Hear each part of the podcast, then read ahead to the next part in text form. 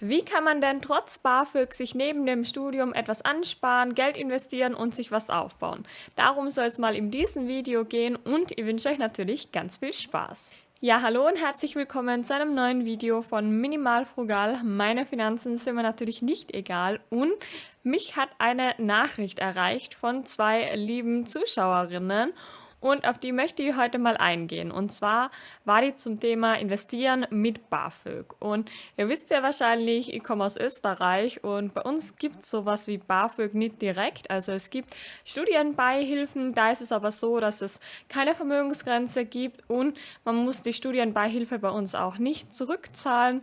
Von daher unterscheidet sich das System ein bisschen, aber ich habe mir gedacht, es wäre ganz cool, wenn wir vielleicht einfach gemeinsam auf die Frage antworten könnten und ihr in den Kommentaren auch einfach eure Ideen reinschreibt, sodass wir da einfach eine Sammlung an Ideen finden und ähm, zu mehreren Leuten ist man ja oft schlauer, als wie wenn man nur alleine denkt. und ich würde sagen, ich lese euch jetzt einfach mal den Text vor und dann gehen wir näher drauf ein. Übrigens wundert euch nicht, da draußen finden Lawinensprengungen statt, falls ihr das hört. Und ja, also, hallo Valentina, vielen Dank für deinen lehrreichen und interessanten Content mit all seinen Inspirationen und Motivationen. Informationen. Danke fürs Feedback, das freut mich. Meine Schwester und ich haben uns unsere finanzielle Freiheit zum Ziel gesetzt. Sehr gut.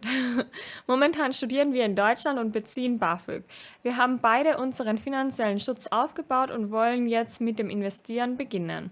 Auch sehr lobenswert. Um weiterhin BAföG zu bekommen, darf unser Eigenkapital nicht mehr als 8.200 Euro betragen, also auch der Buchgewinn unserer Investitionen nicht darüber liegen. Hast du einen guten strategischen Tipp für uns, wie wir mit diesen Rahmenbedingungen am besten umgehen können? Sollen wir erst nur weniger investieren, als wir könnten, um in dem Rahmen zu bleiben und das nach dem Studium dann stark erhöhen. Was für eine Summe wäre da sinnvoll? Das restliche Geld könnten wir in unser Humankapital investieren. Oder hast du andere Ideen und Vorschläge? Welche Strategie ist für die Rückzahlung des BAföGs nach dem Studium am sinnvollsten?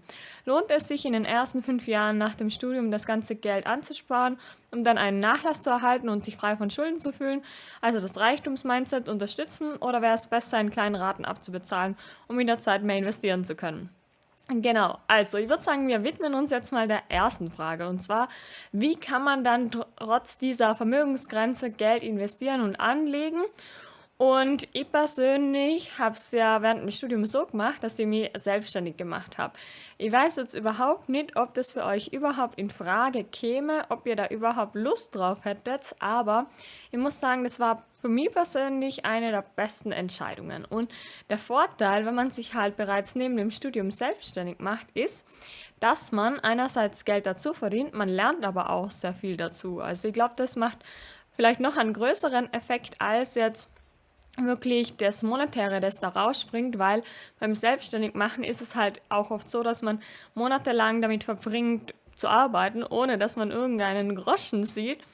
Und es ist ja auch so, dass man, wenn man selbstständig ist, wieder Betriebsausgaben hat. Oder wenn man eh sehr technikaffin ist, dann kann man halt durch die Selbstständigkeit auch viele Ausgaben steuerlich geltend machen, die man eben sonst, wenn man jetzt einfach eine normale Person wäre, eben nicht von den Steuern absetzen kann. Und da ist es ja eben so, dass man diese ganzen ähm, Einnahmen auch wieder reinvestieren kann in besseres Equipment und Co. Und somit könntet ihr eben zum Beispiel auch, ähm, wenn ihr jetzt damit anfangt, Geld zu verdienen, das Geld dann wieder reinvestieren und ähm, vermeidet dann, dass ihr über diese Vermögensgrenze kommt. Und irgendwann ist es vielleicht sogar so, dass ihr so viel neben dem Studium durch die Selbstständigkeit dazu verdient, dass ihr vielleicht gar nicht mehr auf das BAföG angewiesen seid.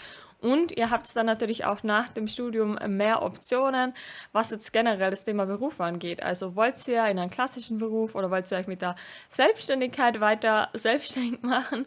Also wollt ihr da an der Selbstständigkeit dranbleiben? Und das ähm, ja, finde ich persönlich ganz cool, eben so dann quasi unter dem Vermögen zu bleiben. Aber du hast ja auch angesprochen oder ihr habt es ja auch angesprochen, das Geld vielleicht anderweitig in Weiterbildung äh, zu reinvestieren. Da kommt es halt wirklich auch sehr, glaube ich, aufs Studium an oder generell auf eure Interessen. Ich habe ja absolut keine Ahnung, was ihr studiert. Ähm, aber ich denke, es ist auf jeden Fall immer sinnvoll, auch für Bildung da mehr Geld auszugeben. Und da gibt es ja ganz unterschiedliche Möglichkeiten, egal ob es jetzt irgendwelche Seminare sind oder Online-Kurse oder ihr kauft euch Bücher. Das ist natürlich auch eine gute Idee. Ähm, genau, ich finde generell dieses, diese Vermögensgrenze beim BAföG halt irgendwie auch sehr schade, weil ich glaube, dass die viele Leute einfach ähm, ja, zurückhält, weil bei uns in Österreich ist es eben zum Beispiel auch so, da gibt es halt Familienbeihilfe und um diese beziehen zu können, darf man zum Beispiel auch nicht mehr wie Bisher waren es 10.000 Euro und jetzt sind es eben 15.000 Euro verdienen. Und ich finde es halt sehr schade, dass man dann die Leute einschränkt, indem man sagt, gut, du darfst nicht mehr verdienen. Und viele sagen sich dann, ja gut, dann brauche ich auch keinen Nebenjob machen, weil wenn ich eh nicht äh, mehr dazu verdienen darf, ich werde auch nicht blöd sein und da mehr arbeiten und mir die Beihilfen entgehen lassen. Und ich meine, ich kann es auch irgendwo verstehen natürlich. Es sollen ja nur die bekommen, die es wirklich notwendig brauchen. Aber ja, ich glaube, ihr versteht auch meinen Punkt. Und ähm, klar, man kann auch sagen, dass man dann irgendwie erst später anfängt, so richtig zu investieren. Aber ich glaube, es ist halt eben auch sinnvoll, dass man bereits jetzt mit dem Investieren startet, weil man sammelt ja auch sehr viele Erfahrungen auf dem Weg dorthin. Und wenn es jetzt nur ein 25-Euro-Sparplan ist, dann sammelt man ja auch sehr viel Erfahrung, was jetzt die Volatilität an der Börse angeht. Also man lernt auch mit den Schwankungen umzugehen. Man hat sich schon mal in das ganze Thema eingearbeitet und das finde ich halt auf jeden Fall super. Und wie du gesagt hast, man kann ja dann später immer noch ähm, die Summe drastisch erhöhen. Aber ich glaube, die beste Idee ist halt echt, ähm, ja, vielleicht sogar schon zu schauen, wenn man eben die, in die Richtung Selbstständigkeit gehen möchte, dass man schaut, ja, sich neben dem Studium schon selbstständig zu machen. Man kann es natürlich auch durch einen Nebenjob machen. Und ja, ich weiß nicht, wie genau die Höhe von den BAföG da beträgt, aber ich glaube, es ist halt wirklich sehr sinnvoll, wenn man sich schon so früh wie möglich versucht, unabhängig zu machen.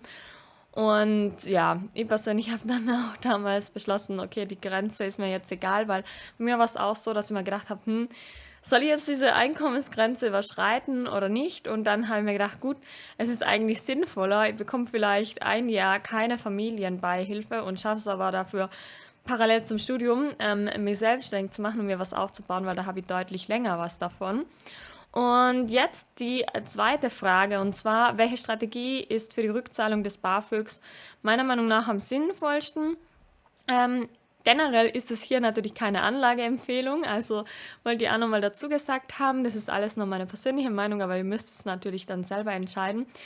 Ich persönlich mag das Gefühl von Schulden nicht, also ich finde es generell sehr unangenehm und ich glaube, viele sagen, ja gut, ähm, lass dir Zeit mit dem BAföG zurückzahlen, weil das sind eh so geringe Zinsen. Ich weiß jetzt gar nicht, wie da genau die, wie da genau die Regelungen sind. Ich glaube, man muss ja maximal 10.000 Euro zurückzahlen, oder? Und ich glaube, das ist sogar ohne Zinsen nagelt es mich nicht drauf fest, ich bin da nicht so tief drinnen in dem Thema.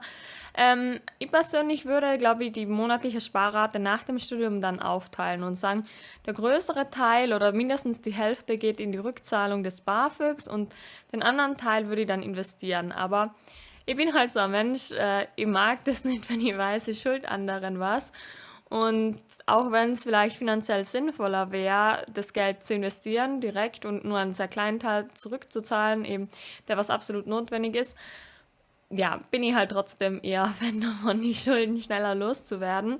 Aber ich glaube, das ist halt auch wirklich so, ja, so eine Persönlichkeitsfrage. Also manche können damit besser umgehen und manche eben schlechter und genau.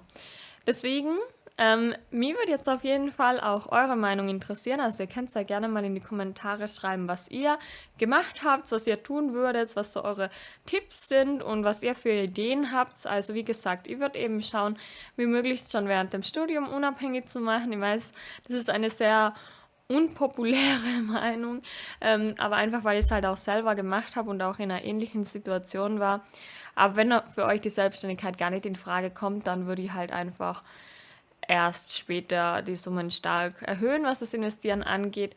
Oder eben auch schauen, durch einen Nebenjob das BAföG ersetzen zu können und da eben einfach ein bisschen wegzukommen, damit man eben auch das Mindset hat, gut, ähm, egal was jetzt die Beihilfe angeht, ich ähm, kann jetzt schon mehr Geld verdienen, ich kann jetzt schon mehr Geld investieren, weil ihr ja auch das Ziel der finanziellen Freiheit habt. Aber es kommt natürlich auch voll drauf an, wie eingespannt ihr im Studium seid und ob da überhaupt nur Zeit für sowas bleibt, was die Prioritäten sind. Also manche sagen sich, gut, dann studiere halt zwei Semester länger und arbeite dafür mehr. Das ist halt eben, wie gesagt, sehr unterschiedlich. Mir würde jetzt eure Meinung interessieren und dann freue ich mich natürlich, wenn wir uns beim nächsten Video sehen und wenn ihr irgendwelche Fragen habt, dann stellt sie gerne in die Kommentare, dann kann ich da ja auch in einem nächsten Video mal drauf eingehen. Und bis dahin, äh, vielen Dank fürs Zuschauen und ciao!